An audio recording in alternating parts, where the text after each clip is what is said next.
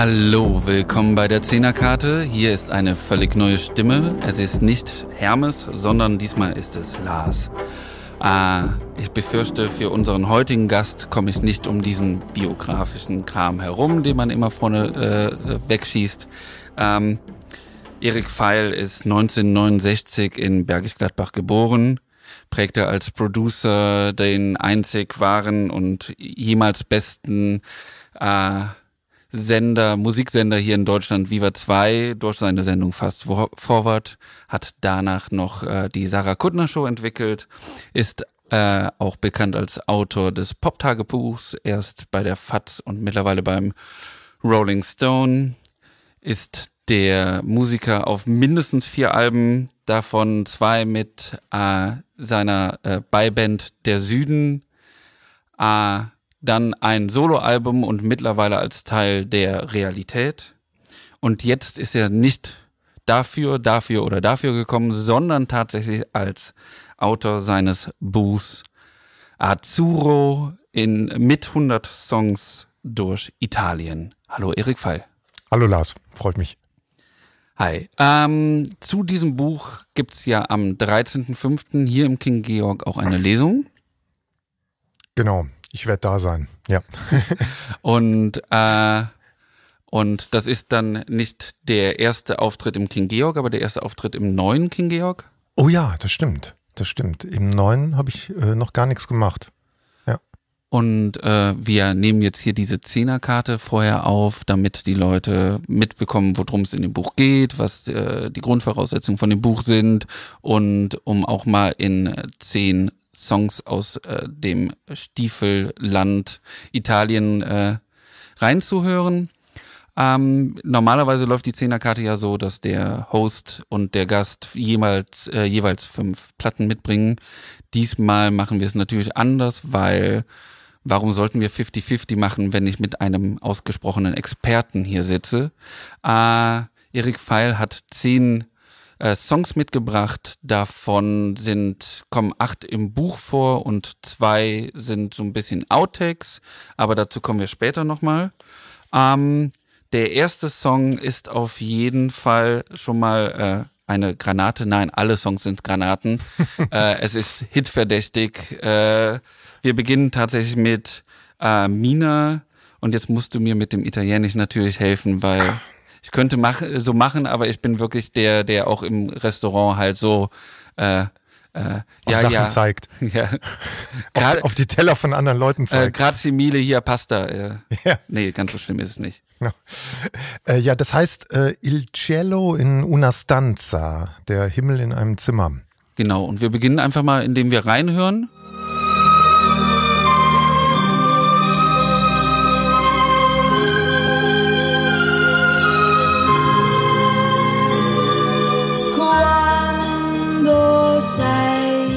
Ja, wir haben ja gerade Mina gehört und äh, ich finde, das ist auch ein guter Opener, obwohl es nicht zeitlich jetzt. Ja, ist schon so einer dieser, dieser ersten ganz großen Kracher so der, der frühen 60er, ne, als es in Italien alles so abhob. Ne. Das ist ja eigentlich so der, der Wendepunkt. Man sagt immer so Domenico Modugno, der Auftritt äh, in, in Sanremo, also Volare, gesungen hat, Nel Blue, die Pinto, die Blue, wie es eigentlich heißt. Mittlerweile sagen ja alle Volare. Und damit sagt man immer, das war so, ich hätte es fast gesagt Zeitenwende, aber mhm. das darf man nicht mehr sagen. Ähm, das war so der, der Moment, der so alles äh, umgekrempelt hat und in dessen Folge dann hier so Mina mit, mit dem Ding aufschlug. Ja. Mina ist natürlich jetzt auch anderen, äh, also einigen Leuten bekannt von anderen Liedern. Also Parole, Parole ist natürlich richtig ja. groß, vor allen Dingen auch durch die Version mit Adriano Celentano mhm. im äh, bei Rai bei irgendeiner Sendung, die halt auch so bei YouTube mehrere Millionen Klicks hat oder halt und da haben wir gerade tatsächlich schon ganz kurz drüber geredet in der Pause. Äh, C Telefonando. C Telefonando, ja. Äh, das natürlich ein grandioses Stück ist. Da kommen wir aber, glaube ich, vielleicht machen wir einen ganz, ganz großen Bogen zum Ende hin. Ich fürchte, man kann nicht, es ist keine Option, nicht über C Telefonando zu sprechen. Äh, ja, ähm, bei, äh, also auf gar keinen Fall. Äh, die Nummer hat mich auch die Tage nochmal, als ich in dein Buch reingeguckt habe, äh, was ja wirklich auch äh, fantastisch ist, weil du es echt hinbekommst, diese 100 Songs, man ist ja zuerst abgeschreckt, weil man denkt, okay, das sind 100 Songs und das ist jetzt vielleicht eher so wie so ein Lexikon oder sowas und ja. das ist gar nicht, sondern man kann es sehr, sehr gut, sehr schnell durchlesen Ach, und äh, auch wenn man ein zweites Mal drin liest und ein mhm. drittes Mal und sowas und diese Verbindungen sich dann auf einmal auftun, weil äh, ich glaube, damit fangen wir nochmal ganz kurz an. Wir reden hier über äh, eine, eine musikalische Geschichte in Italien, die sich schon relativ weit unterscheidet von dem, was wir aus Deutschland kennen auch. Unbedingt, ja. Äh, und äh, auch mit einer ganz anderen Industrie letzten Endes. Ja, anderen Wettbewerbsbedingungen, ja, komplett anders. Ähm, wir werden gleich auch über Sanremo auf jeden Fall mhm. reden, was ja äh, ganz, ganz eigenartige Position eigentlich in der ganzen Welt ist. Ja. Äh, auch wenn wir die Ausläufer Jahr für Jahr oder fast Jahr für Jahr immer wieder auch im Fernsehen sehen, auch hier in Deutschland. Ja. Ähm, aber äh, genau, es gibt äh, Mina, ist das eine Cantautori bzw. Cantautrice? Nee, äh, Mina ist eine äh, äh, un Cantante ähm, weil sie schreibt nicht selber. Ne? Und für das, äh, für das Cantautrice hätte sie eben noch äh, Stücke selber schreiben müssen. In Italien ist es halt so, bis heute so, Ausnahmen bestätigen die Regel, dass Frauen dann doch mehrheitlich äh, Interpretinnen sind, was hm, erstmal klingt, ja, oder vielleicht ein bisschen komisch klingt, aber diese, diese Kunst des Interpretierens, das ist ja so ein ganz großes Thema in Italien. Also so ein Song liegt da rum und ist erstmal totes Material und dann kommt der Interpret, die Interpretin und juckst das dann, äh, Gott weiß ich wohin hoch. Und ähm, da gibt es in Italien halt einige Frauen, die da äh, auch Ornella Vanoni zum Beispiel, äh, äh Mia Martini, später Fiorella Manoia und so, die das äh, also wirklich als äh, in höchster Form be betrieben haben. Und Mina ist eigentlich so die, die Primadonna, ne? also die, die größte der Großen. Auch bis heute eine bis der heute. meistverkauftesten ja, ja, ja. Sängerinnen. Also, Genau. Die lebt komplett zurückgezogen. Das ist wieder so ein verrückter Karriereentwurf äh, gewesen. Die hat sich schon 1978 von der Bühne verabschiedet. Also die war immer auf dem Zenit ihrer Karriere, aber auch da auf dem Zenit ihrer Karriere und hat ein letztes Konzert gegeben in einem äh, toskanischen Nachtclub, La Bussola. Der steht auch im Internet rum und ist äh, sehr besichtigenswert. Und ist seitdem von der Bildfläche verschwunden. Bringt regelmäßig Platten raus bis heute, so Duettalben mit Adriano Celentano, Ivano Fossati und so Leute. Und ja, ist aber eigentlich verschwunden und taucht nur noch so als ikonische Stilisierung äh, in Italien auf, also als Comicfigur mhm. oder als Abstraktion so. Das ist halt das Gesicht kennt jedes Kind in Italien. Ein anderes Gesicht, das jeder in Italien kennt, ist natürlich das von Adriano Celentano. Ja. Äh, gleich hören wir auch in ein Lied von ihm rein. Das ist nämlich schon das zweite, das wir gewählt haben, beziehungsweise das Erik gewählt hat. Äh, Adrian, äh, Adriano Celentano ist neben Mina die meistverkaufteste, äh, äh, der meistverkaufteste Musikkünstler Italiens ja. mhm. bis heute. Ähm, was würdest du sagen, wo drin die beiden sich auch unterscheiden? Also neben offensichtlichem. Also die kommen ja grundsätzlich aus derselben Bewegung. Die waren halt äh, ur, sogenannte Urlatori, Schreier, äh, wie man es übersetzen würde, was im Wesentlichen heißt, das waren beides Leute, die so mit diesem Belcanto-Gesang gebrochen haben, was so die große Innovation der späten 50er ist. Ne? Bis dahin wurde sie mit Herz auf der Hand und äh, im Smoking gesungen. Und dann kamen eben diese Urlatori, im Wesentlichen Rock'n'Roller, ne? Ähm, und haben äh, rumgebrüllt ne? und, und so kratzbürstig gesungen. Das ist die Ähnlichkeit, also aus der Bewegung kommen die beide, aber Celentano ist halt so ein, ja, dann Mina ist eine unfassbar große Sängerin und Interpretin, eine Ikone. Und, aber Celentano ist halt wirklich so ein gewitzter, bauernschlauer Universalkünstler, der halt äh, alles macht und der einfach unglaublich gut es auch drauf hatte, so ein Imperium zu, zu schaffen. Zum Beispiel, indem er als einer der ersten überhaupt auf die Idee gekommen ist, ein eigenes Label zu gründen, wohlgemerkt 1962. Clan Celentano heißt das tollerweise. Und ähm, der damit halt schon so angefangen hat, so ein eigenes Imperium von seinen Gnaden zu schaffen mit einem Stab aus, aus Freunden, der ihn immer begleitet hat. Also Typen, die erstmal jetzt nicht irgendwas konnten. Der eine tanzte, der andere spielte Gitarre, aber der hat die dann alle damit reingenommen, seinen Neffen eingeschlossen und das war dann der Seinen Neffen und und Schwager. Sensationell. Gino ja. Santacole? Gino Santa, äh, Santercole, genau. Und eigentlich kennt den jeder, der äh, auch nochmal einen Cel äh, Adriano Celentano-Film gesehen hat. Der Schwager und gleichzeitig Neffe von, von äh, Adriano. Das ist der Typ zum Beispiel, der in diesem, der heißt auf Deutsch Hände wie Samt. Äh, da gibt's diese berühmte Szene, wo Adriano Celentano gegen einen Typen, die buhlen nun dieselbe Frau und äh, dann machen sie einen Wettlauf gegeneinander. Und äh, Celentano gewinnt natürlich, weil er halt total idiotisch, aber sehr schön und geschmeidig äh, geht. Und der andere verausgabt sich total. Und das ist Gino Santarcorle, der Neffe und Schwager.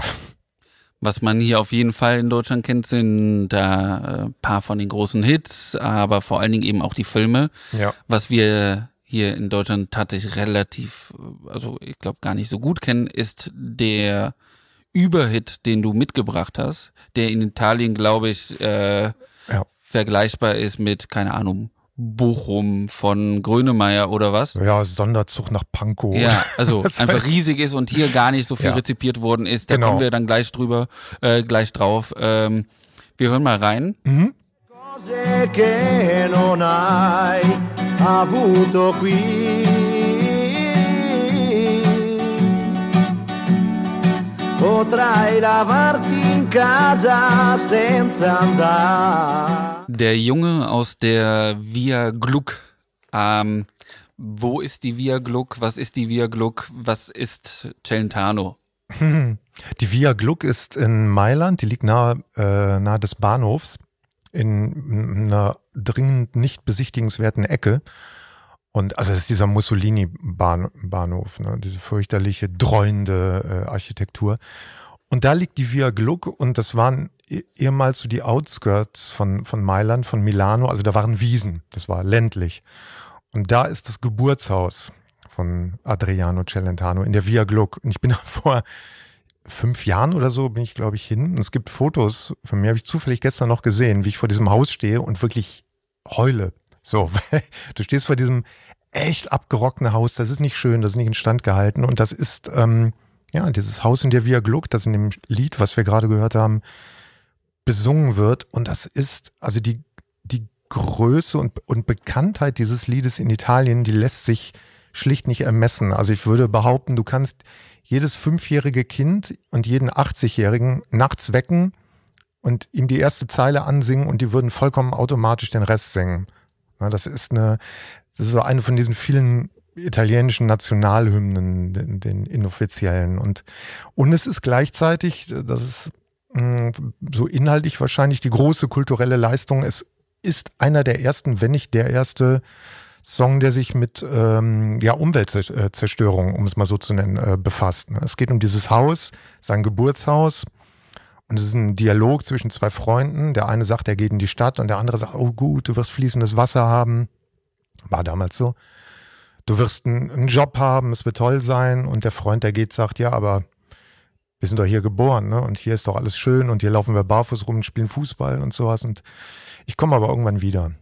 Und dann kommt er wieder und das Haus ist nicht mehr da und ne, die, äh, die, die, die Trabantenstädte sind hochgezogen und das ist so typisch Celentano, so eine ganz naive, simple, aus der Hüfte dargereichte Sozialkritik. So, das macht er halt immer. Ne? Also Celentano ist eigentlich, man könnte sagen, das ist ein bisschen Stammtisch auch. Ne? Und äh, so ganz unvorhersehbar, erratisch, populistisch auch manchmal, aber eben auch unberechenbar. Ne? Also es ist nicht, wir haben das gerade schon mal kurz während das Stück lief ja angesprochen, man versucht immer so zwischen den italienischen Künstlern, man will die immer erklären darüber, ja, in Deutschland wäre das der und der.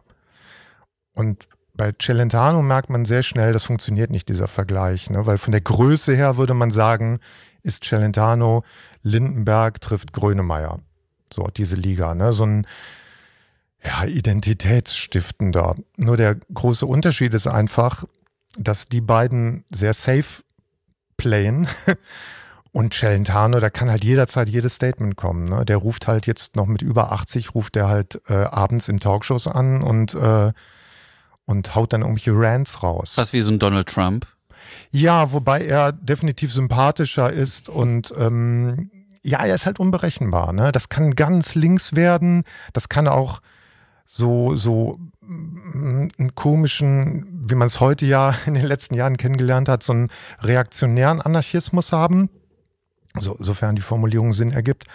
Ähm, und das ist komplett unberechenbar. Ne? Der ist, er ist halt auch, er ist halt auch Christ. Ne? Also es ist in Italien oft eine komische Gemengelage. Die Leute sind oft gleichzeitig äh, erzkatholisch und links. Ne? Und das geht nicht wirklich zusammen. Und aber das ist denen egal. Die kriegen das zusammen. Ja, also bei Celentano habe ich ja immer das Gefühl, dass der, äh, wenn er aus Deutschland käme, Mhm. äh, tatsächlich hier aus Köln käme, Mhm. weil eben irgendwie katholisch und Ja. dann irgendwie auch nicht und irgendwie dagegen, aber irgendwie auch nicht. Ja.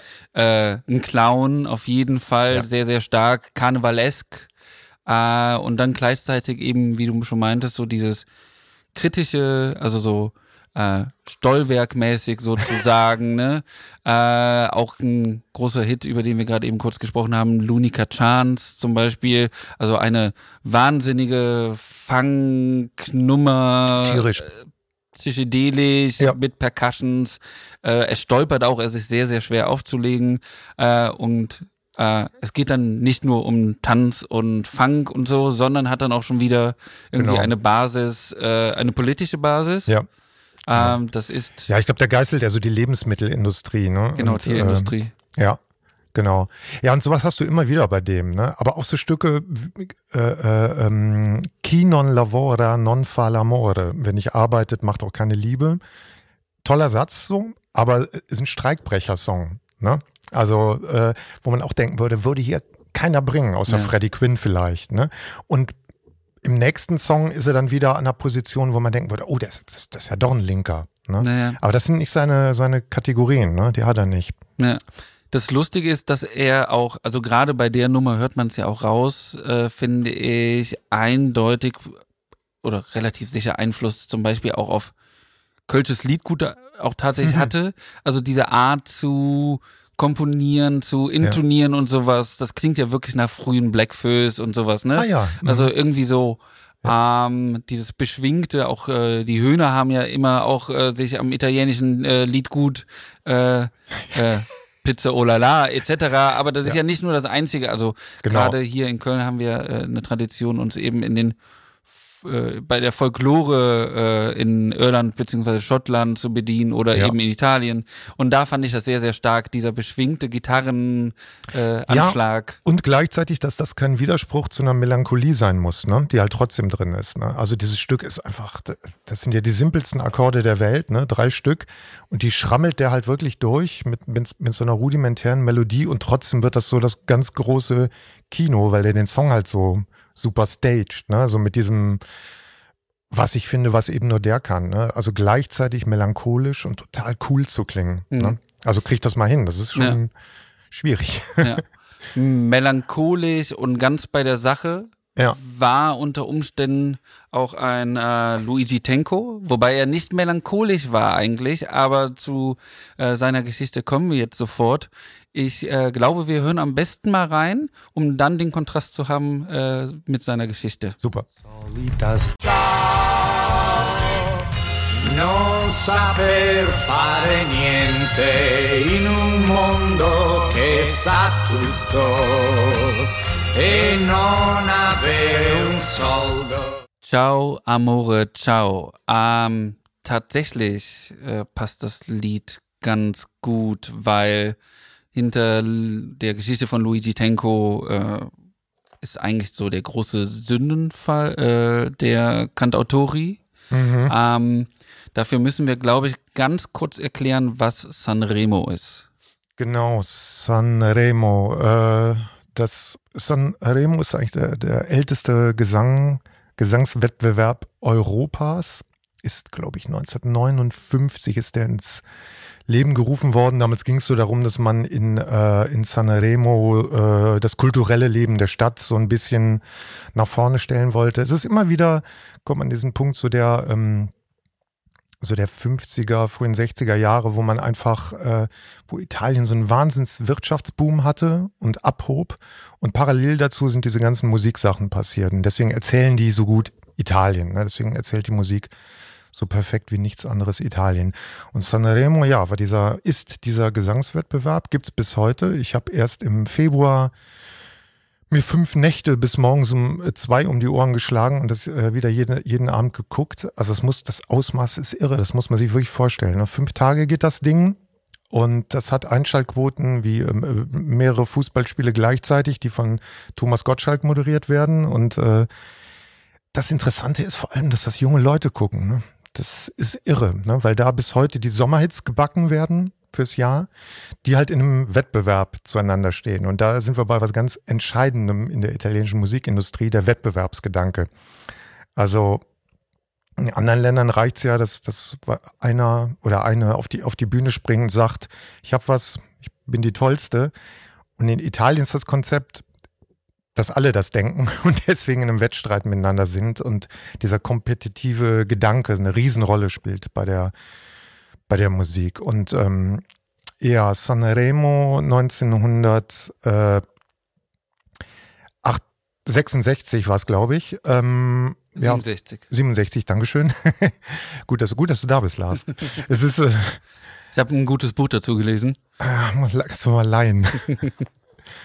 ähm, das war ja dieses unfassbar tragische Jahr, wo was Unglaubliches passiert ist, nämlich äh, besagter Luigi Tenco, einer der zu dem Zeitpunkt größten Cantautori Italiens. Die Cantautori, das muss man auch erklären, das sind die, hier würde man sagen, Liedermacher, äh, im angloamerikanischen Raum Singer-Songwriter, eigentlich das, was Bob Dylan ist. Ja, das ist ein Cantautore, also einer, der seinen eigenen Kram schreibt und singt und dem man aufgrund dessen oder der man aufgrund dessen zuschreibt, äh, wahnsinniges Sendungsbewusstsein zu haben. Äh, ein, etwas, was man sehr ernst nimmt und in einem Land wie Italien, wo man Musik ohnehin sehr ernst nimmt, im Gegensatz zu allem vermeintlich ernstzunehmenden. Ähm, Todernst sogar? Todernst, wie wir jetzt gleich feststellen werden. Ich mehr andere ein wenig. Aber nur in, in dem Jahr war es dann eben so, dass ähm, Luigi Tenco eigentlich, das war das Letzte, was er tatsächlich auf einer Bühne gesungen hat. Ciao Amore geht in sein Hotelzimmer und äh, ja, wird wenige Stunden später tot aufgefunden. Äh, Pistole liegt neben ihm. Also hat sich das Leben genommen und hat einen Abschiedsbrief äh, hinterlassen, der wirklich sagenhaft ist. Also den habe ich auch im Buch, glaube ich, komplett drin, wo er im Wesentlichen sagt, also das wäre jetzt keineswegs so, dass er irgendwie lebensmüde wäre oder äh, keine Lust mehr hätte, im Gegenteil. Ähm, aber jetzt, nachdem er fünf Jahre seines Lebens dem italienischen Publikum gewidmet hätte und allen Ernstes nicht äh, in die Schlussrunde käme mit Ciao Amore, sondern diese einfältigen Lieder, die da jetzt eben drin sind, äh, sähe er keinen Sinn mehr. Und ja, hat, äh, nimmt sich das Leben. Äh, und das ist natürlich ein, ein Trauma ne, für Italien. Also bis heute ist das, schwebt der wirklich so wie der dunkle Engel über der, über der italienischen Musik. Dieser Tenko, der sicherlich genialisch war, weil er so einen ganz ernsten, düsteren Ton, auch so einen, mm, ja, schon fast depressiven Ton so in die italienische Musik äh, gebracht hat. Zumindest einen lakonischen, schulterzuckenden Ton ähm, ich habe mich in dich verliebt, weil ich gerade nichts Besseres zu tun hatte und solche Sätze. Das ist so typisch Tenko. Also sinister. Ganz, sehr sinister, genau. Und äh, der sah auch so aus.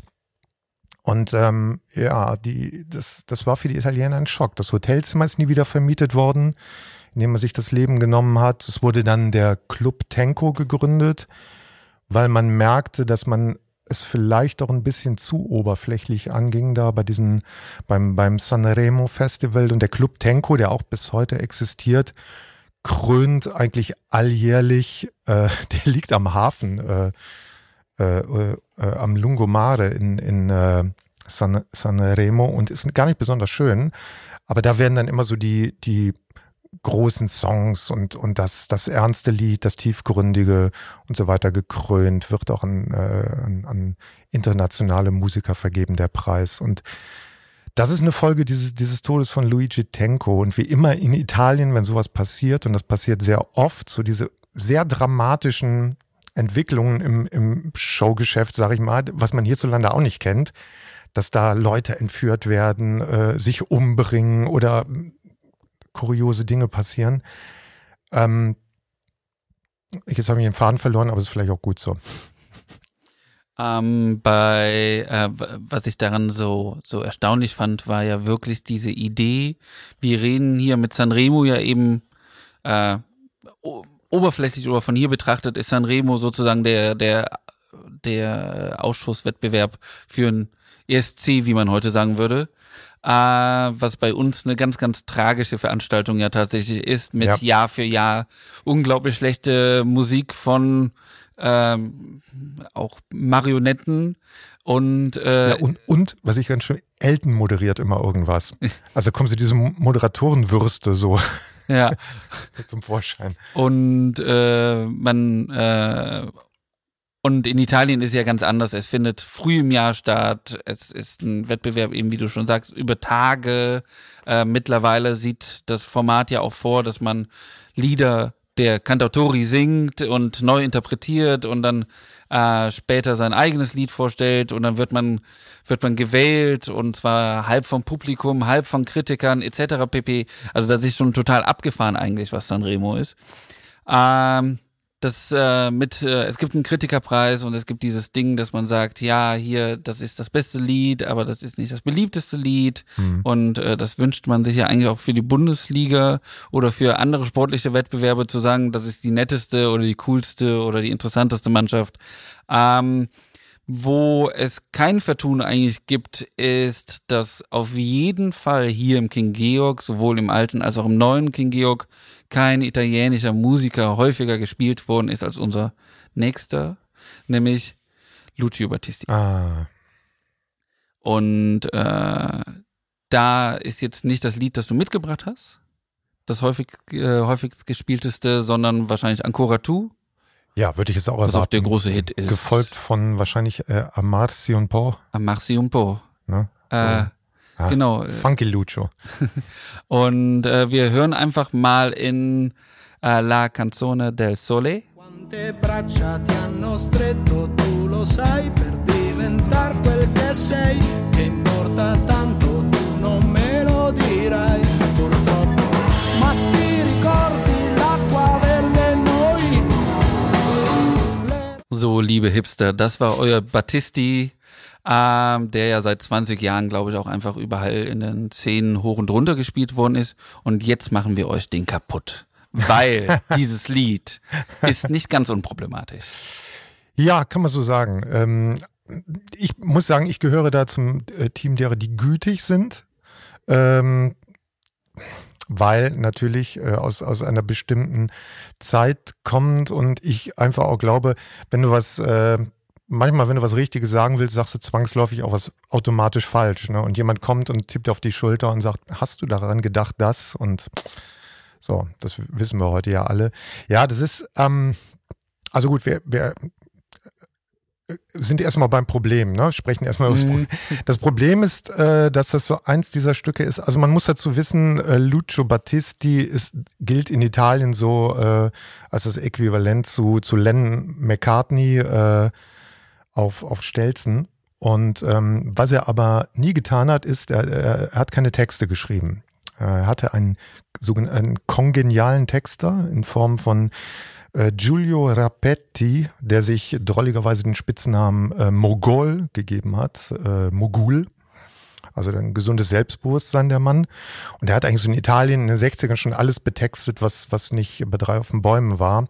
Und mit Lucio Battisti hat er so seinen Partner. Also die hatten eine ganz tiefe Freundschaft, obwohl es sehr unterschiedliche Typen waren. Lucio Battisti, so ein sehr naives Genie und so ein Unschuldsengel. Äh, und der Mogol, eigentlich jemand, der so aus der Industrie herauskam und ähm, Battisti dann auch ermutigt hat, selbst äh, eine Karriere anzustreben.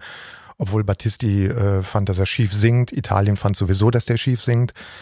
Ähm, anderes Thema. Ähm, und ja, er wurde dann sein Texter und die beiden haben so legendäre Sachen gemacht, wie äh, auf Pferden äh, Italien durchritten im, im heißen Sommer 1970 oder 71 war es, glaube ich. Und ähm, dieser Song, der stammt ungefähr aus der Zeit, La Canzone del Sole, das Lied von der Sonne. Es geht eigentlich darum, und so hat Mogol den Text auch mal verteidigt, dass es so eine Geschichte über Unschuldsverlust ist. Also der eigentlich das perfekte Lucio Battisti-Thema, weil er halt durch die Stimme und auch wie der aussah, so dieser engelshafte Lockenkopf, so, so sehr so eine Unschuldstype war. Ähm, ja, allerdings ist das ist natürlich die Frauenrolle in dem Stück gelinde gesagt äh, problematisch, zumindest aus, aus heutiger Sicht, ähm, die da, die dann gefragt wird, von wie vielen äh, äh, Händen wurdest du gehalten, was hat dich da zur Frau gemacht? Also das hat so ein bisschen diese Anmutung so von, von diesem Peter Maffei äh, und es war Sommerding, ne, wo, wo die Frau zur Frau gemacht wird, erst so durch, durch irgendwas. Ist so in einigen deutschen Schlagern der Fall. Bei Maffei ist es gar nicht mehr der Fall, fällt mir gerade ein. Das und vor allen Dingen auch dieser Kontrast ne, bei, bei, bei dem Lied. Ne? Also ja. Battisti singt von sich als ja. das durch, durchsichtige Wasser ja. und äh, dem entgegen ist halt die Frau Mare Nero, das Mare schwarze Meer. Genau, ja, ja, also da ist ein Vorwurf natürlich auch drin und du, du hast, äh, du hast das äh, hinter dir gelassen, was mich, dich hat überhaupt es lieben lassen und diese Unschuld und wo sind sie denn hin, die die, äh, die roten Wangen von früher und äh, die, die, die Zöpfe, die, die du getragen hast. Und ähm, das ist äh, unglücklich, aber wie gesagt, ich bin einfach, es ist ein genialer Song, muss man sagen. Und ich bin geneigt, ihn auch textlich zu, äh, zu verteidigen, weil es halt, ja, in der damaligen Zeit, Anfang 70er, das Augenmerk, glaube ich, darauf lag, diese, diesen Unschuldsverlust zu erzählen. Ne? Dass jemand man, man, trifft sich wieder, man erkennt sich nicht mehr, es ist, es ist clumsy und äh, man kommt nicht mehr so miteinander klar. Und ja, der männliche Erzähler macht das hier eben an diesen, diesen Symptomen fest, ne, die er da meint, nicht mehr bei ihr zu finden. Ähm, was man aber auch über den Text sagen muss, der ist halt ähm, und das war das Geniale bei, bei Mogol, wie der getextet hat. Also der hat auch für Celentano getextet und, und eigentlich für jeden. Für Mina auch. Das erste für Lied war auch richtig, äh, von ihm. Richtig, wobei er äh, bei diesem ersten Lied mitgeschrieben hat, da war, da ist die entscheidende Leistung von, von Gino Paoli, muss man sagen, ja. über den wir gar nicht gesprochen haben. Das ist auch so ein verrückter Fall, der, der so einen interessanten Selbstmordversuch unternommen hat, der nicht geklappt hat der sich eine Kugel ins Herz geschossen hat und die sitzt da bis heute. Der läuft immer noch rum. Ähm, nee, das Tolle bei Mogol ist einfach, dass der halt so diesen, diesen italienischen Alltag in so, so Schnappschüssen sehr bildhaft machen kann. Und für die Italiener war das, glaube ich, und Italienerinnen war das damals halt so, dass, dass die komplett begeistert davon waren, so ihr Leben abgebildet zu sehen. Ne? Also wo, wo auf einmal die Sprache nicht mehr so barock war und den und, und es nur um äh, ich liebe dich, du liebst mich nicht mehr äh, äh, ging, sondern so um, um Gefühlstiefe und Verstrickungen. Und äh, da, da ist halt Mogol als Texter, Battisti jetzt mal außen vor, äh, so das, das große Genie. Ja, vor allen Dingen immer wieder Liebe. Äh, ja. Also äh, das sind ja eben auch die großen, viel gespielten Lieder. Ancora tu, also immer wieder du. Ja. Äh, Amasi und Po, ein bisschen lieben. Ja, sich, sich ein bisschen lieben ja, heißt das eigentlich. Ne? Trinken. Ne? Ja, genau. Äh, das, ähm, bei, bei Battisti ist ja das Interessante, äh, und ich glaube, das macht eigentlich auch seinen Erfolg äh, bei äh, beim Umfeld jetzt vom King Georg und bei, bei allen, allen Hipstern in Deutschland aus, dass äh, es dieses es, es trifft das sehr Simple aufeinander, musikalisch auch sehr häufig sehr simpel. Hier haben wir ja auch wieder nur ein paar Akkorde ja. oder mal eine Streicheridee oder es wird mal was Pizzicato gespielt. Also ist mhm. alles sehr, sehr, sehr filigran in gewisser Weise und gleichzeitig äh, sehr psychedelisch im Zweifel. Mhm. Also ist alles irgendwie auch verschwommen. Man verrückt produziert, ne? So auch, auch gerade für die Zeit. Ich meine, auch Ancora Tu, muss man sagen, ne? Also der Song, den, den fast jeder kennt der ist für seine Zeit halt echt irre produziert. Ne? Das ist äh, 76, also das ist, das ist der Wahnsinn. Und, und auch wieder bei dem Stück, nur um es mal zu erwähnen, weil es wirklich jeder kennt, also wie da so schnappschussartig so, so eine flüchtige Liebesbegegnung auf, auf der Straße äh, äh, abgebildet wird, das ist halt total charmant und der singt das komplett schief und es ist ihm scheißegal und äh, genau das macht's halt aus. Und der musste sich ja wirklich, also da gibt's legendäre Filmschnipsel vor seinem eigenen Publikum, vom, vor Moderatoren als größter italienischer Popstar für seine Stimme rechtfertigen. Wo einfach gesagt wurde, das ist, das ist kein Bel Canto, das ist nicht schön. So, so singt man in Italien nicht. Und er sagte, berührt's dich oder berührt's dich nicht? Ecco. Ne? Mhm. Dann ist doch super. Wer sich nie für seine Stimme in irgendeiner Weise rechtfertigen musste, ist der andere große Lucio, nämlich Lucio Dalla, äh, den wir hier jetzt einfach auch direkt vorneweg hören, wobei es ja nicht nur Lucio Dalla ist, sondern Federico de Grigori. Äh, Fra Francesco de Grigori. Äh, Francesco, Francesco. Genau. Ich habe es hier stehen und lese es falsch ab, unglaublich. äh, genau, der musste sich für was anderes rechtfertigen, äh, Dalla, beziehungsweise eben auch nicht, sondern das kam alles nachher, aber da kommen wir jetzt gleich zu. Wir hören jetzt erstmal Cosa Sara. Cosa Sara? che ti spinge a picchiare il tuo re, che ti porta a cercare il giusto dove giustizia non c'è. Cosa sarà? Cosa Sara von Lucio Dalla und Francesco Di Grigori. Ähm, wenn man bei YouTube guckt, stößt man auf einen Live-Auftritt von 1982. Und das ist nicht die Version, die wir hier gerade gehört haben. Aber da fand ich total spannend, wie oder sehr, sehr, sehr, sehr erklärend sozusagen auch über Dalla, was man da sieht, nämlich es beginnt mit so einem super proggy Vorspiel und ist dann in dieser äh, Schunkel, also das ist ja eigentlich so eine Schunkelballade, sage ich mal. Und ja, ja, genau. So ein, ja, das ist ein, Gro Gro so ein Slow Groove. Äh, wir, wir fahren durch die Emilia Romagna und äh, es ist zu heiß, um mal irgendwas ambitionierteres zu machen. So. Und Dalla ja. ist ja der Mann der Gegensätze. Also Proggy und Schunkelig, das passt ja eigentlich nicht zusammen. Und du sagst ja auch im, im Buch, führst du aus, ist ein äh, Linker, ist ein Katholik, ist ein Intellektueller, aber auch Mann des Volkes in Anführungszeichen. Das hast du so nicht geschrieben, weil du das natürlich viel besser geschrieben hast, als ich das jetzt gerade. Ähm, man müsste direkt fragen, und da waren wir eben schon, gibt es irgendwas, was vergleichbar ist mit Lucio Dalla in Deutschland? Nee, also im Falle von Dalla ist das Krasse halt echt diese, was du eigentlich beschrieben hast, so diese Musikalität. Ne?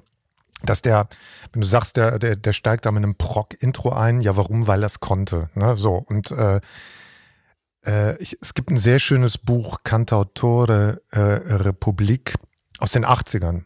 Das war für mich so ein, so ein Erweckungsbuch, das ist vergriffen, gibt's nicht mehr. Deswegen, deswegen habe ich meins geschrieben. Und da schreibt der Autor sehr schön, Dalla konnte mit, äh, mit Worten Saxophon spielen.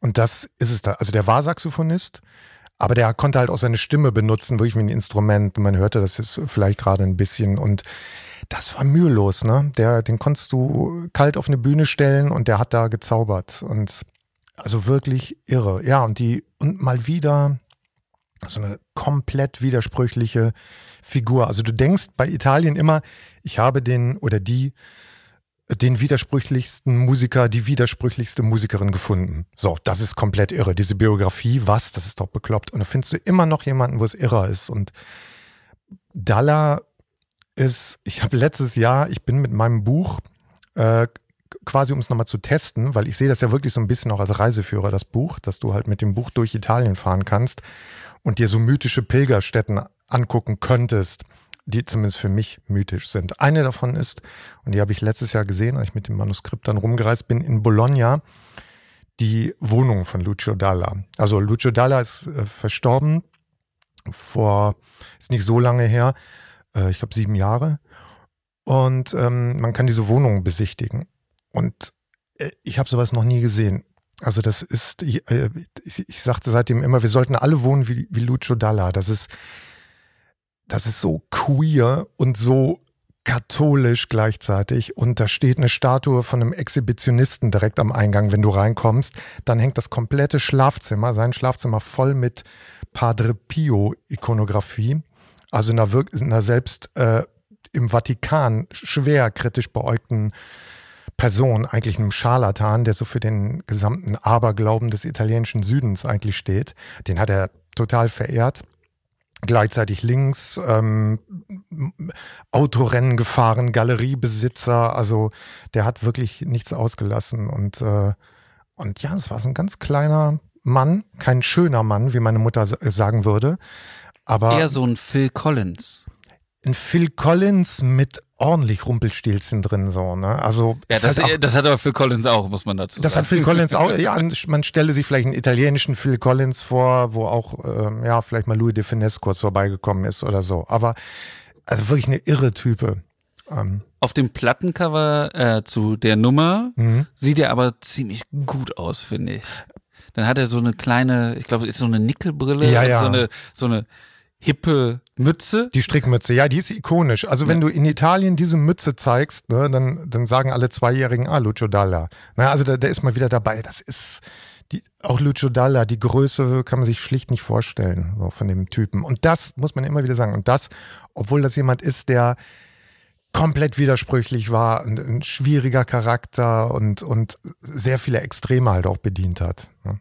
Das ist, das nimmt mich, das nimmt mich generell so für diese italienische Popkultur sehr ein, dass du, ähm, dass der Künstler nicht, nicht gefallsüchtig ist, so, sondern so sehr, oder Künstlerin, sondern dass die sehr bei sich bleiben.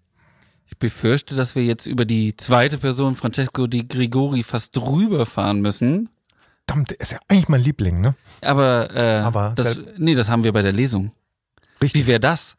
Mensch, Ideen, ja. Ja, Leute, wenn ihr wissen wollt, wer Francesco di Grigori ist, kommt zur Lesung, kommt sowieso zur Lesung.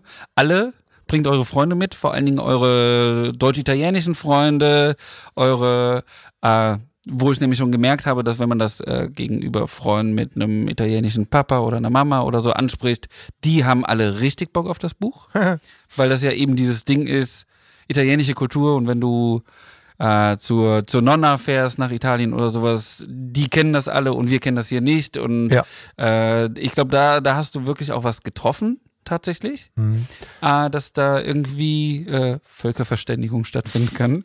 Ja, das, das würde ich hoffen. Ich hatte manchmal den Reflex, ob es vielleicht äh, ich mache natürlich auch ein bisschen das, was man sehr kritisch beäugen kann, nämlich der Deutsche erklärt was die italienische Popmusik ist. Ne? Also von Aneignung will man jetzt noch gar nicht sprechen. So, ne? Also das, das hat mich immer mal wieder kurz durchzuckt, aber ich habe mir dann immer gesagt, naja, ich sag ja auch, ich erkläre es eigentlich mir ne? und äh, man, man kann mich dabei begleiten, weil wie wir schon mehrfach sagten, die Italiener nehmen Musik extrem ernst, im Gegensatz zu Sachen, die man vielleicht ernster nehmen sollte.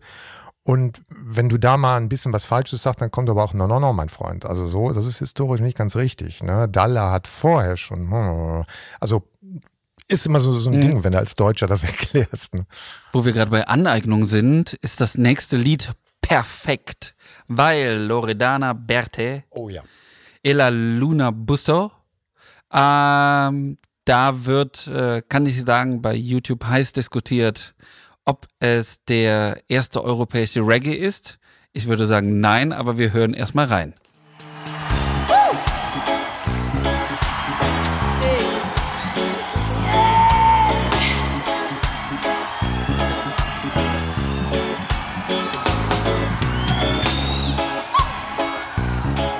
So, ich schocke jetzt mal mit einem Vergleich, der für mich zumindest schon mal passt. Yeah. Loredana Berthe, mhm die italienische Nina Hagen.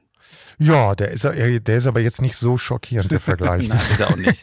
äh, nee, ich kam da über dieses erste mhm. europäische äh, Reggae-Song ja. und äh, ist genau, genau, die Zeit. Ne? Nina Hagen Band hat eben auch da schon ja. mit Heiß zum Beispiel angedeutet, diese ganzen ja. äh, Reggae, beziehungsweise das ist ja kein Reggae in dem Sinne, das ist ja schon fast New Wave. Also, genau, es war ja diese, das war ja diese Zeit damals, ne, späte 70er, frühe 80er, wo sich alle so diesen Reggae anverwandelten. Ne? Ob es Police ist auf der einen Seite oder du hattest so, weiß nicht, Serge Gainsbourg, der, der mit Sly and Robbie aufnimmt, Bob Dylan, der mit Sly and Robbie aufnimmt. Alle wollten, das war halt der heiße Sound der Stunde. Ne? Und in dieser Pop-Verwässerung, ne, ähm, war das natürlich total umstritten, aber aus heutiger Sicht mit Abstand sind das natürlich genau durch diese Verwässerung äh, sind da faszinierende Dinge entstanden. Ne? Also wie das Nina Hagen-Ding oder auch das hier. Also Loredana Berté, die hat so ein paar von diesen Teilen gemacht, so diesen reggaefizierten Pop-Sachen. Ist Loredana Berté, ist die eine Cantautrice? Ähm, ist insofern ein Grenzfall, nicht wirklich, weil auch sie schreibt überhaupt nichts selbst. Ich glaube, sie hat dann und wann mal was selber geschrieben, aber die haben halt alle feste Autoren, die äh, die Interpretin oder den Interpreten lesen, deuten. Ne? Die sagen, ich kann dir äh, einen Song auf den Leib schreiben, der ist so sehr du, dass du selber gar nicht drauf kommen würdest. Bei Celentano war das auch öfter so. Il Ragazzo della Via Gluck hat er nicht selber geschrieben. Mhm. Ne? Aber er erzählt von seinem Geburtshaus. Das ist schon äh, bemerkenswert, dass die das halt so konnten. Und bei Loredana Bertè war das oft äh, Ivano Fossati, der das geschrieben hat. Also gibt es ein paar Typen. Das ist dann so die faszinierende zweite Liga, diese ganzen Autoren, ne, die selber auch Platten gemacht haben. Und äh, Ivano Fossati, das ist so eine ganz interessante Sache, finde ich. Loredana Bertè hatte eine Schwester, Mia Martini, auch ganz groß in Italien, eine der ganz großen Diven. Und die hatte in Italien das Pech, ja, das Pech, die war vom Pech verfolgt. Jedenfalls sagte man ihr das nach, äh, nachdem sie mal einen Autounfall überlebt hatte als einziges äh, Bandmitglied. Und ähm, seitdem galt die in Italien quasi als verflucht, obwohl die ein riesiger Star war und ist gemieden worden dann von Kollegen. Es wollte keiner mehr neben ihr sitzen, im Bus, wenn zu Konzerten gereist wurde, nicht. Also kompletter Irrsinn. Und die ist daran, daran, und dass die Presse das sehr aufgegriffen hat, diese Pechmarie-Geschichte, ist die echt zerbrochen und sehr tragisch verstorben. Und Loredana Berthe, ihre Schwester, hat dann später den Vater beschuldigt. Also das scheint dann auch wirklich äh, väterliche Gewalt gegen, gegen die Kinder eine große Rolle gespielt zu haben. Aber das ist wie oft in Italien bleibt das so sehr verhangen. So. Und äh, ja, Loredana Berthe ist die, die glücklichere der beiden Schwestern und bis heute aktiv und äh, letztes Jahr noch in San, San Remo gewesen und trägt jetzt immer so eine blaue Perücke. Das ist äh, ziemliche Schau. Und ja, immer Gen noch generell einfach auch so eine so eine sehr ikonische Figur, Total. sehr stark geschminkt. Ja, ganz extrem. Äh, ganz extrem. Sehr, große Kostüme. Ja. Immer, äh, immer das ganz große. Kontakt mit Andy Warhol. Ja. Warhol hat ein Plattencover, ne, hat ein Video mal gedreht, richtig, genau. Der hat dann in New York produziert und. Was auch äh, extrem gut passt. Total, total, ja, ja. Nein, die ist halt wirklich, das ist halt, die Italiener hatten in dem Sinne nicht so wirklich Popstars, weil sie ihre, ihre Musik halt anders definiert haben. Ne? Musica leggera, ne? die leichte Musik, wie die Italiener sagen. Die sagen ja nicht Pop. Die sagen es mittlerweile und dann klingt mhm. das aber auch wie so eine lass mal versuchen, Pop zu sagen. Aber eigentlich ist Musica Leggera und Musica Leggera ist, sag, hat im Namen eigentlich das, was die italienische Musik ja ausmacht, nämlich äh, mit, mit Leichtigkeit zu antworten. Ne? Und auf, auf die noch so dunkelsten Themen. Und das, das ist ja das, das ist ja der Gegenstand dessen, worüber wir hier reden oder wovon das Buch handelt oder die Lesung handeln wird, dass das so eine tolle An Antwort ist mit der leichten Musik auf das schwere Dasein, wenn du so willst, äh, zu antworten. Und äh, ja, so, so auch hier. Was ich ja so faszinierend finde, ist ja, wie on point das immer alles ist, ne? Mhm. Wie, also dieses leicht funky, dann der Bass, wo der sitzt. Also das ist ja alles perfekt ja.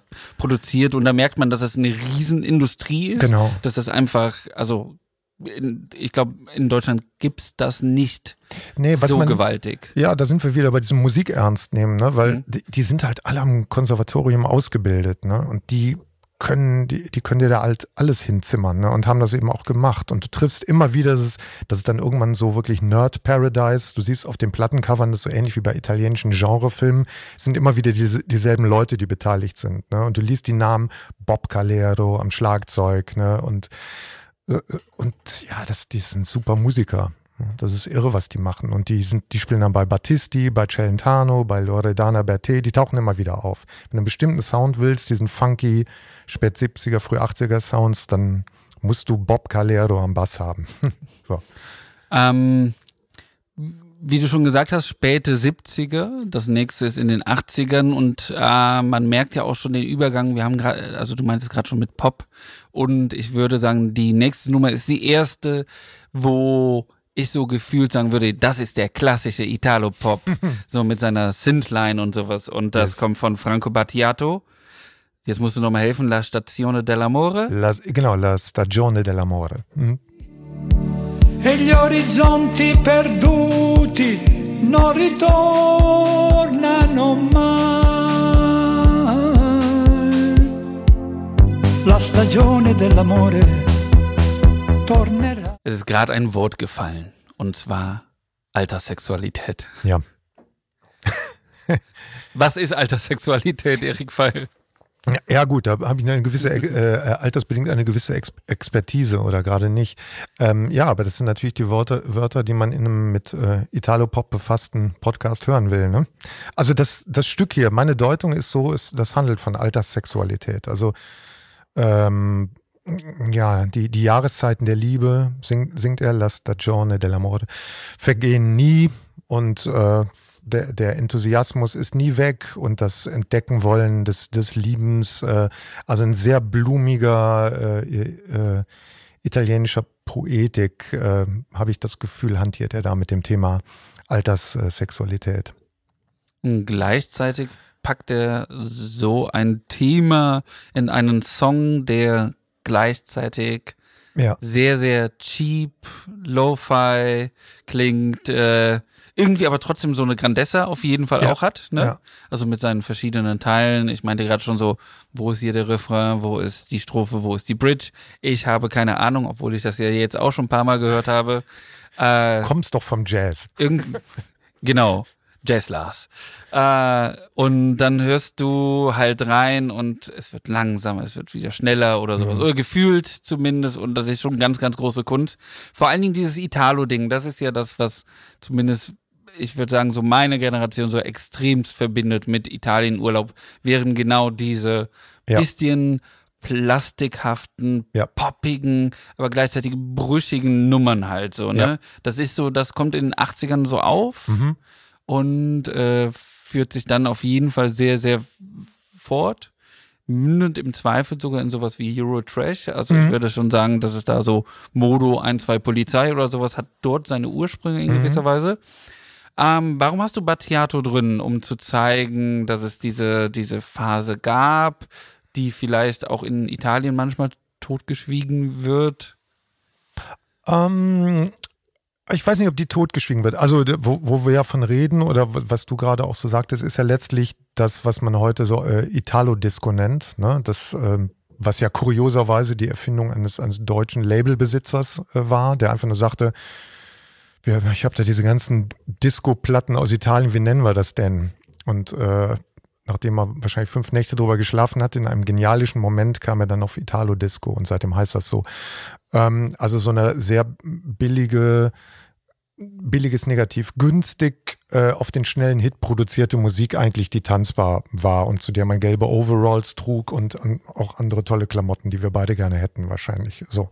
Und ähm, der Battiato aber ist in Italien, ist das so der feinnervige Dandy-Künstler, also so ein ganz kunstsinniger Typ, der Musik ben benutzt hat in so einem sehr postmodernen Sinne. Also der, der, der hat das äh, schönerweise Postmodernismus für die Massen, hat er seine Musik genannt. Also für ihn war das Kunst wirklich so im Warholschen Sinne, um den zum zweiten Mal eigentlich zu droppen, äh, collagenhaft gearbeitet, sehr assoziativ, unverständlich, rätselhaft, oft esoterisch ähm, und vor allem sehr künstlich unterkühlt, was jetzt für einen Italiener eine ziemliche Leistung ist, ähm, aber ganz intellektuell.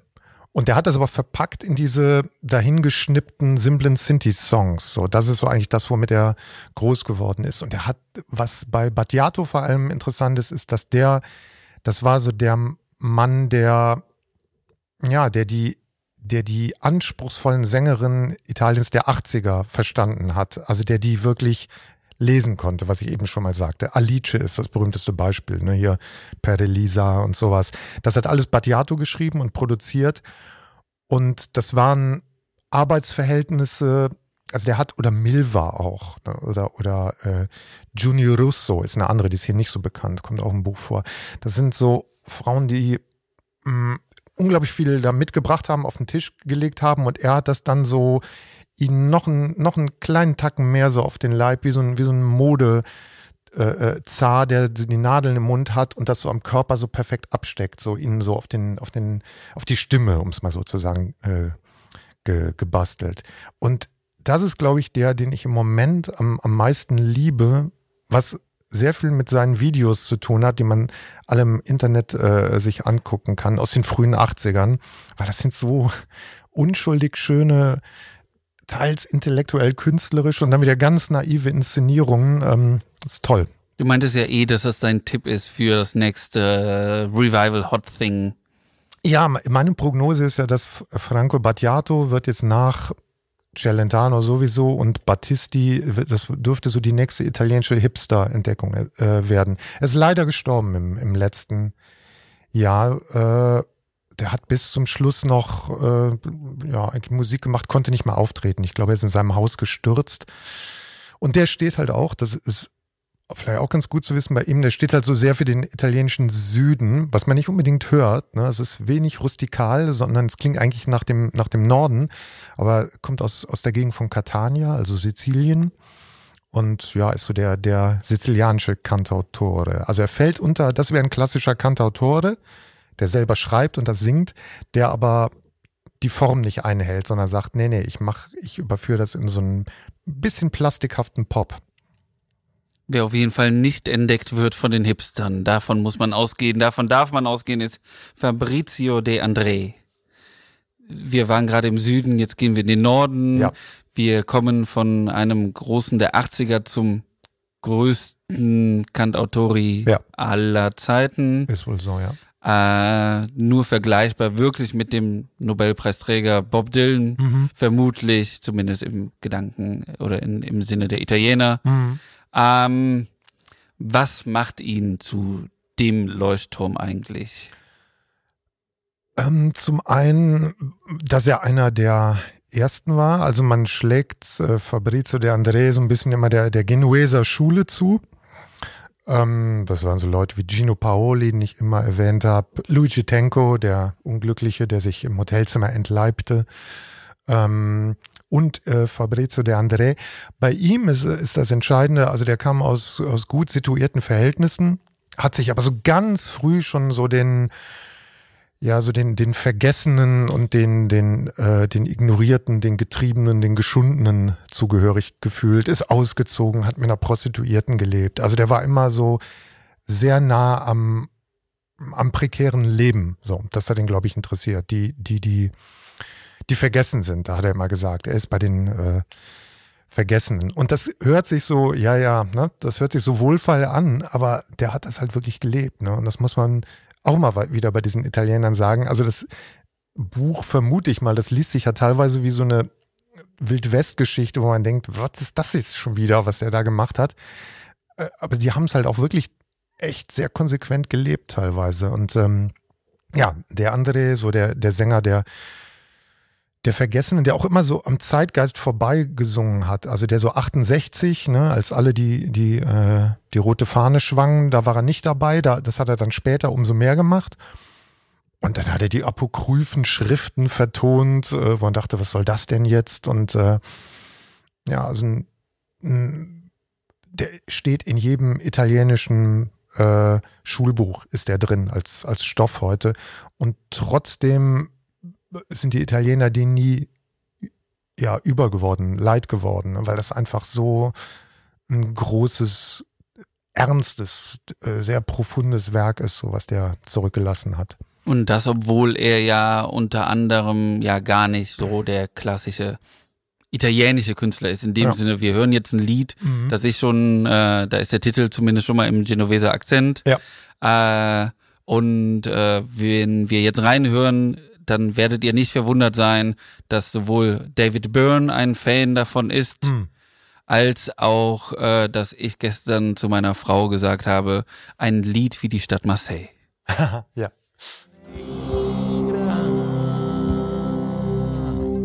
Até foto da fantina Bebo e Bajan der größte unter den größten, der größte unter den größten, ja. Ähm, ich traue mich nicht, den Titel zu sagen, du musst ihn sagen. äh, Creusa da me. Genau, und das ist eben kein Hochitalienisch, sondern äh, Genoveser Akzent. Genau, äh, genau, Genoveser Akzent, der interessanterweise äh, reich an Umlauten ist. Was für den äh, für den Außenstehenden erstmal irritierend ist. Was machen die Italiener da jetzt mit Umlauten und, und so harten Konsonanten? Ähm, genau, und das ist typisch für diesen, für diesen Dialekt. Es klingt auch gar nicht, also das ganze Lied klingt gar nicht nach einer italienischen Nummer, mhm. so wie wir uns das von hier aus mhm. total projiziert vorstellen, sondern tief, was ich eben schon meinte, mit wie Marseille, also so eine ja. Mischung des Mittelmeerraums, ja. sehr viel, was man früher maurisch genannt hätte, ja. also äh, maghrebinische Einflüsse, genau, arabische, genau. Mhm arabische Einflüsse. Man hört da eine Ud, die ist sehr prominent. Ja.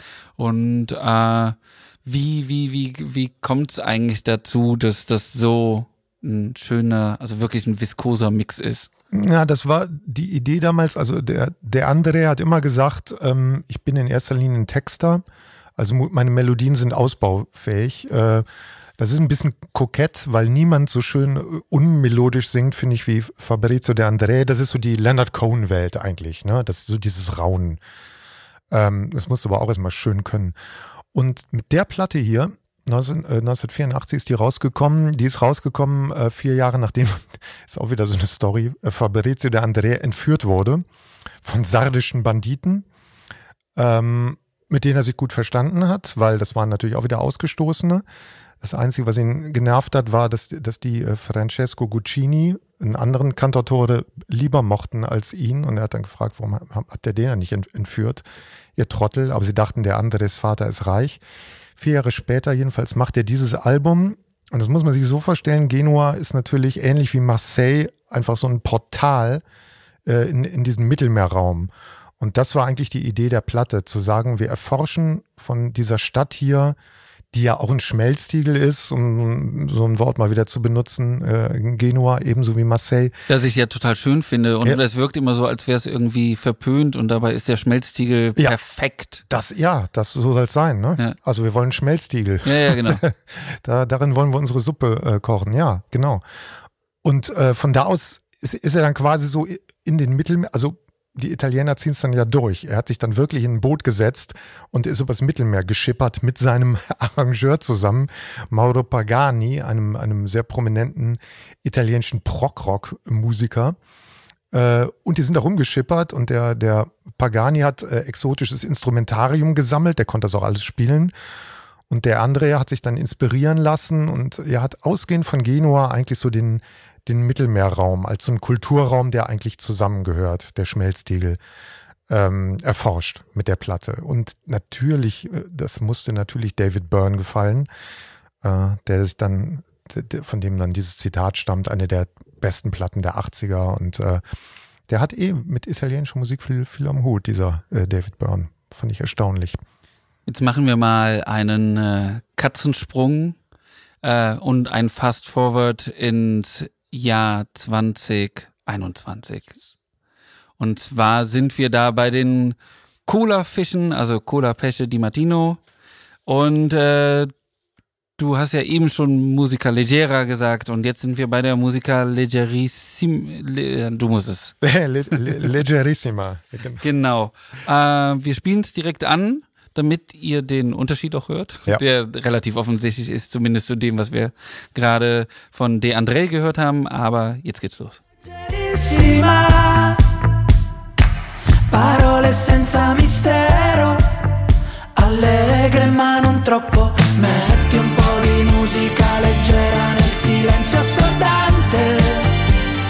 Das Lied von den äh, Cola-Fischen äh, war letztes Jahr bei Sanremo, äh, Sanremo im Wettbewerb.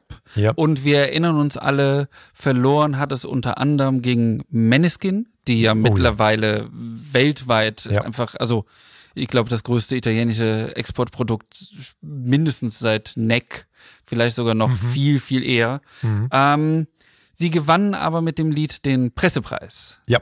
Und das ist wahrscheinlich auch der Grund, warum du es ausgewählt hast. Nee, ich habe es tatsächlich ausgewählt, äh, ja, aus zwei Gründen. Zum einen, weil man ähm, an der Erfolgsgeschichte dieses Liedes, also das war im vergangenen Jahr schlichtweg der größte Hit in Italien. So, das lief in jeder Strandbar den gesamten Sommer durch. Das, der, das liegt an mehreren Sachen. Es liegt zum einen daran, dass diese beiden Typen, Colapesce di Martino, zwei sizilianische Indie-Typen, ähm, die haben äh, und sie sind große äh, Franco Battiato-Fans. So. Und da, das ist deren Heiliger. So, und da machen Genau, den haben sie in der ersten Runde auch gecovert. Richtig, genau. Den haben die auch gecovert. Und wenn man sich das Album anhört, das ist halt sehr Franco Battiato, so was die machen. In modern. Äh, genau, Sizilien ähm, im, im Haus.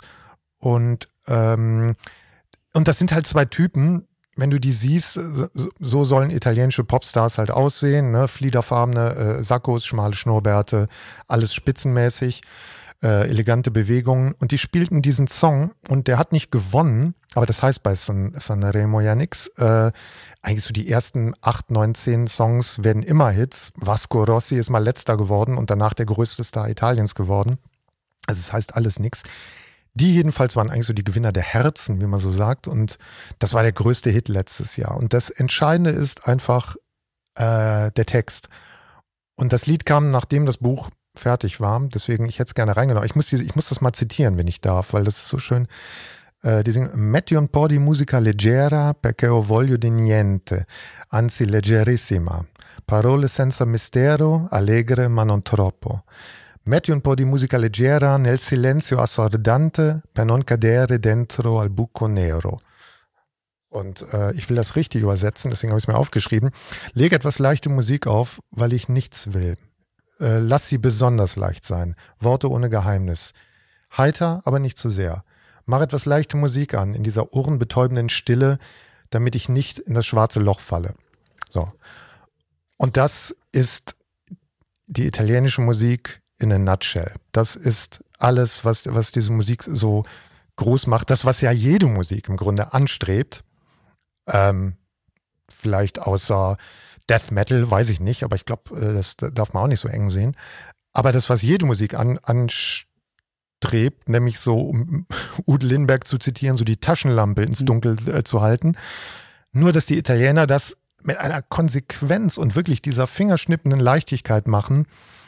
Und das ist, würde ich sagen, einfach das Spezifische dieser ganzen Musik. Und das bündelt sich hier in diesem Song, der 2021 rekurriert wirklich auf Battiato, die frühen 80er, ne? Und diese flirrende Leichtigkeit. Und ähm, ja, das, das musste einfach ein Hit werden. Ja, und man muss nochmal betonen, dieses Sanremo-Ding, man kann sich das nicht vorstellen, aber man muss es wirklich mehrfach sagen.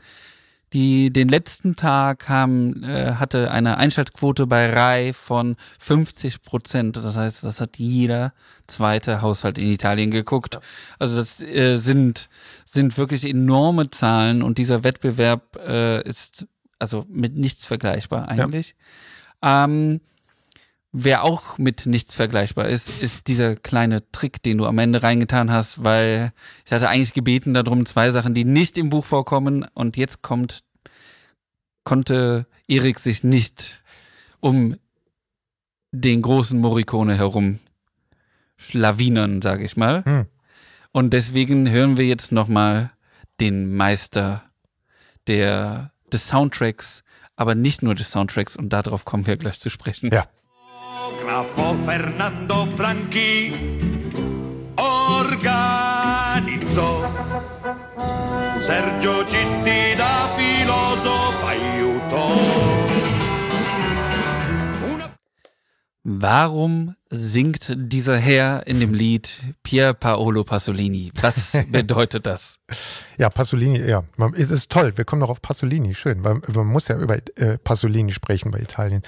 Ähm, ja, das ist, eine, das ist eine verrückte Idee. Also das war äh, der Maestro, das war Ennio Morricone äh, mit der Musik zu einem, mit dem, mit der Titelmusik, äh, dem Titelthema von Uccellacci, Uccellini, Große Vögel, kleine Vögel. Ähm, einem Film von Pier Paolo Pasolini aus den mittleren 60ern, glaube ich, ein vergleichsweise heiterer Film für Pasolini. Eigentlich so, ja, der hat auch so was komisch hingeworfenes, der Film. Ich ähm, finde ihn ganz toll. Mit dem großen Komiker Totò, dem König von Napoli. Ähm, und das Irre an diesem Stück, was wir gerade gehört haben, ist, es ist der einzige Fall in der Musik-Filmgeschichte, wo die Credits zu einem Film äh, gesungen werden. Ähm, deswegen fällt ja auch äh, ne? Regia per Paolo Pasolini, deswegen fällt der Name Pasolini im Stück, aber auch Alberto Bini und bababab, die ganzen Namen, die Kameraleute, die Schauspieler werden alle Il Dolce Toto, wie, wie es gesungen wird, äh, werden aufgezählt. Und der Sänger, äh, das sollte man nicht unterschlagen, ähm, weil insofern ist es eine total interessante Zusammenarbeit. Du hast Morricone, du hast Pasolini, äh, und dann singt dieses Stück noch Domenico Modugno, der immerhin der Mann ist, der eigentlich die moderne italienische Popmusik äh, erfunden hat, 1959, als er da in Sanremo die Arme hochreckte und Volare sang und Italien sich dachte, genau, fliegen, wir heben ab. Ähm, die kommen hier zusammen für, für dieses, ähm, das ist eigentlich so ein Kabinettstück. Ne? Mhm. So. Äh, total faszinierend. Und der Morricone ist ja der einzige, ich habe mit keinem Musiker für, für das Buch gesprochen. Habe ich am Anfang überlegt, ob ich das mache, abgesehen davon, dass viele ganz wichtige nicht mehr leben. Ähm, aber dann dachte ich so, nee, dann kommst du so in diese blöde Situation, dass äh, der Journalist kennt das, ne? Also du, du musst das Material verwerten, was, ja. was du hast. Und du hech, hechelst so den O-Tönen hinterher. Ja, ja, und mir ging es halt so letztlich um meine Perspektive und auch ein bisschen um Mythen, Rätsel, Ahnungslosigkeit, so, so, so ein mythisches Land da zu vermessen, wie man so sagt. Und, äh, der Blick von außen ist ja auch manchmal interessanter ja, als der Blick von innen. Ne? Es, das ist ja wie bei tollen Platten. Ich höre lieber äh, Leute über tolle Platten ja. reden, als dass mir Paul McCartney äh, die, zum zehnten Mal die, die Anekdote äh, irgendwo äh, erzählt. Hier am Friedhof vorbeigeht und dann steht da. Und da ist da das Schild. Bla, bla, bla, ne? So.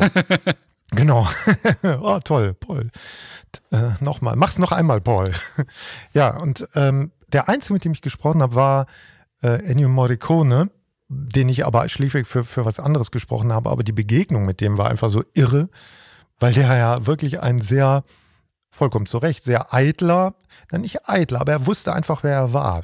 So, der Morricone wusste ganz genau, wie groß er ist und dass er der Größte ist. Das wusste der. Ne? Der hat seine, als er seinen Oscar bekommen hat, hat er das ja mit der Bemerkung äh, quittiert, überfällig.